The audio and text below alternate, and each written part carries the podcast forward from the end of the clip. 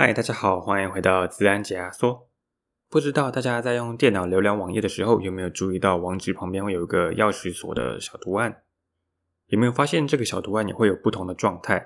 有时是锁上的，有时没锁，有时甚至还有红、绿、黑不同的颜色。今天就要来跟大家谈谈这个钥匙锁图案代表的超文本传输安全协定，也就是我们常听到的 HTTPS。在开始谈 HTTPS 以前，要先了解，当我们在浏览器输入一个网址，到网页出现在我们面前这短短的几秒钟，发生了什么事？这边只能一个步骤一个步骤讲解，可能会有点抽象，所以如果搭配我们的网页或是 Instagram 上面的图，会更好理解。想象一下，当你想要打开 Google 的页面，那么你就会在网址输入 www 点 google 点 com，这个就是 Google 的网域，英文叫做 domain。在这个网域下会有很多网址，像是 google.com 斜线 Gmail 或是 google.com 斜线 Photos 等等的。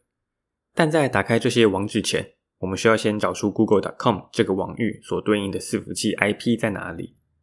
大家可以把 IP 想象成地址，而 google.com 就是我们日常会用的俗名。比如说，大家都知道台北车站这个地标，但应该很少人会记得北车的地址是什么。不过，即便不知道北车的地址，讲到北车的时候，大家都还是知道我们在说什么。Google.com 这种网域就是为了大家方便记忆而产生的一套系统，让大家即使不记得 Google 的伺服器 IP 地址，也能透过网域找到 Google 的网页。而将网域和伺服器 IP 对应在一起的，就是网域名称系统 （Domain Name System），简称 DNS。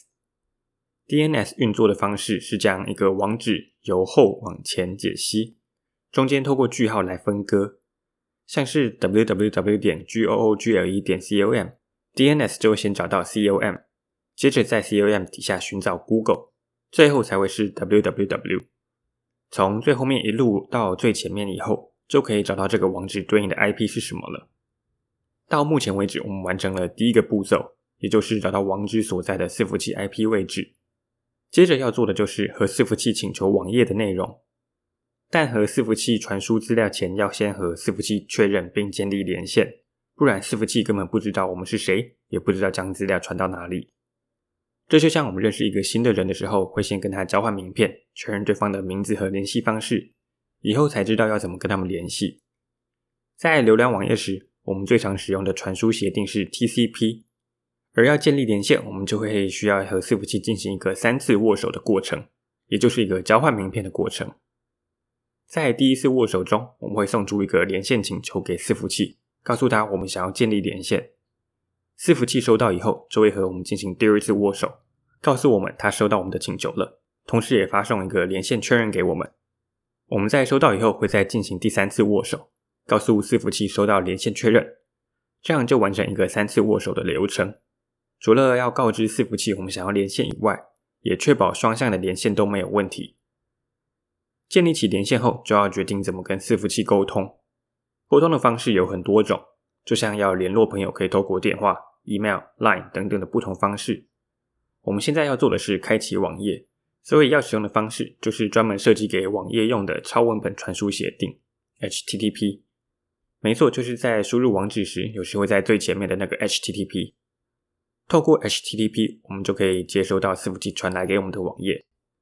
一般来说，网页会包含三个部分：HTML、CSS 跟 JavaScript。这三个是网页最常见也最基本的元素。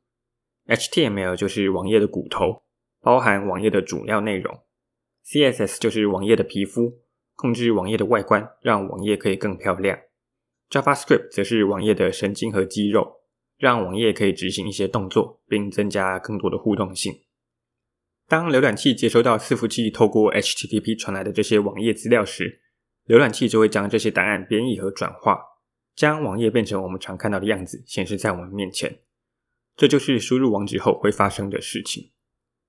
简单帮大家复习一下：输入网址后的第一件事就是找出网址所对应的伺服器 IP，接着与伺服器建立 TCP 连线，连线后透过 HTTP 取得网页内容。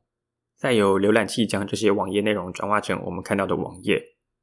在浏览器输入网址后，到网页出现在我们的面前，其实也不过短短几秒钟。在这么短的时间内就有这么多事情发生，而这么多的环节中，如果有任何一个是不安全的，就可能会影响到整个浏览网页的过程的安全性。其实当初在开发这些系统架构时，没有预期到网络会变得那么普及，更别说是像现在什么东西都需要透过网页。因此，当时在建立这个架构时，并没有把安全性考虑进去。于是，为了确保安全性，就发展出 HTTPS 这个工具。HTTPS 就是前面提到的网页传输协定 HTTP，再加上一个代表 secure 安全的 S。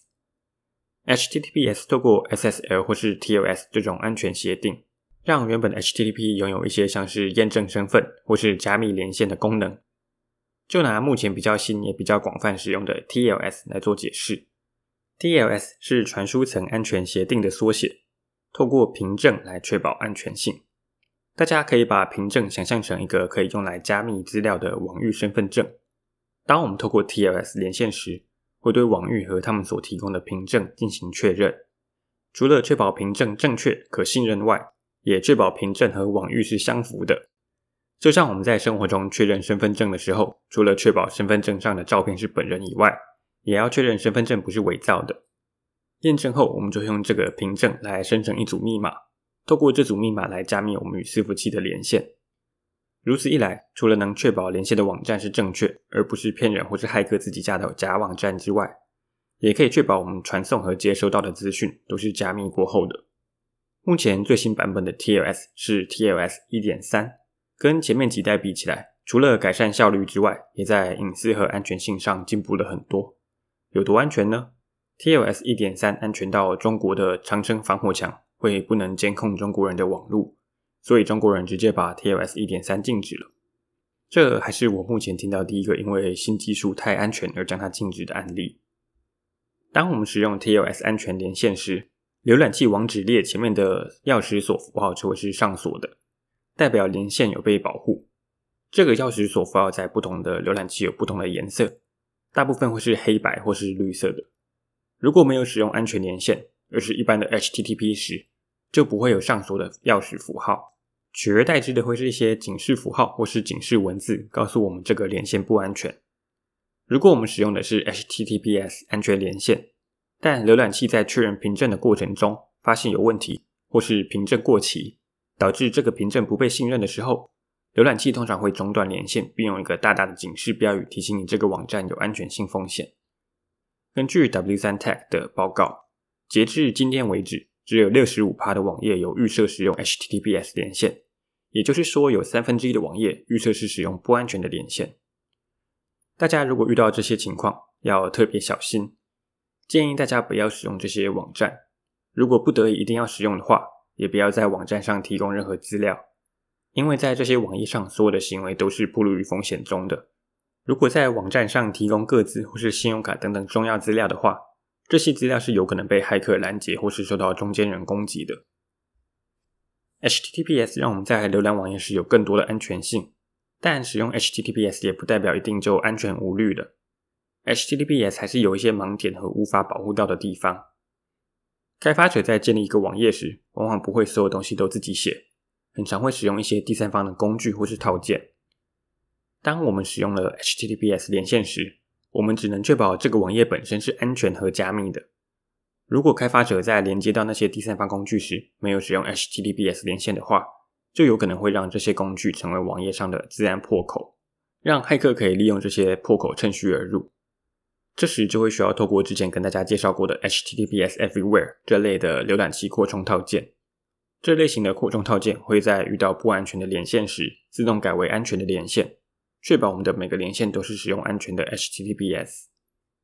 第二个 HTTPS 的盲点就是，它可以验证网站的正确性，但不能验证真实性。以 Google.com 为例的话，HTTPS 凭证可以确保只有 Google 可以取得 Google.com 的凭证。但如果骇客注册了一个钓鱼网域，像是 g00gle.com 的话，骇客是可以帮这个假网域申请到凭证的。因此，当我们浏览到这两个网站时，两者都会有凭证，看起来就像两个都是真的。所以有 HTTPS 也不代表完全安全。如果我们被骗去 g00gle.com 这个网页 HTTPS 唯一能做的就是确保我们跟假网站中间的连线是加密的，让我们在被假网站骗的时候，不会受到别的骇客的拦截，受到二次攻击。面对这类型的钓鱼网页，大家可以用我们在第五集教大家对抗社交工程的种种防御手法，在开启网页前多注意、多想两下。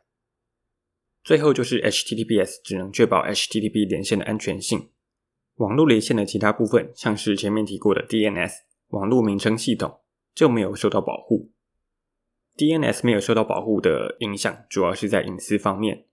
别人可以透过搜集我们的 DNS 记录，知道我们去过哪些网站，并从这些记录里分析出关于我们的事情。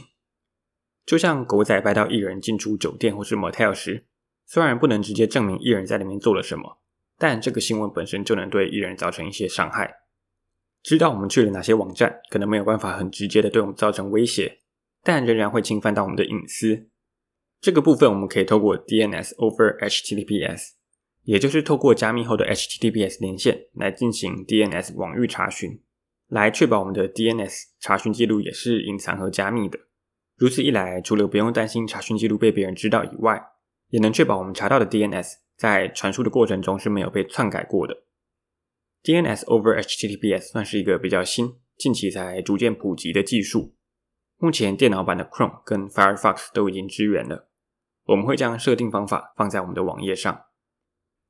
除了 DNS 跟 HTTPS 以外，还是有很多程式或是 App 会用不同的方式进行网络连线。即便在浏览网页时全部都使用了 HTTPS，还是有可能会漏掉一些部分没有加密到。像是在手机的 App 中。我们就比较难知道他们有没有使用安全的连线，因此建议大家除了 HTTPS 以外，也要记得搭配 VPN。VPN 可以确保你所有的连线都是加密的。如果大家还没有听过我们的第四集，可以去听听看我们介绍 VPN 是什么和为什么 VPN 那么重要。这集就差不多到这边，大家在上网时要多留意是不是使用安全的 HTTPS 连线。HTTPS 不是一个附加或是额外的选项。而是一个必要且很基本的功能。我会在 show note 里放上自然解压缩的网站连接，上面会有我们整理的内容，以及一些可以帮助理解的图片。如果未来想要听什么主题，或是有什么建议，都欢迎到我们的网站上搜寻我们的联系方式，或是到 First Story 跟 Apple Podcast 留言给我们。也欢迎追踪我们的 Facebook 跟 Instagram，看看最新消息以及一些新闻时事单元。谢谢大家。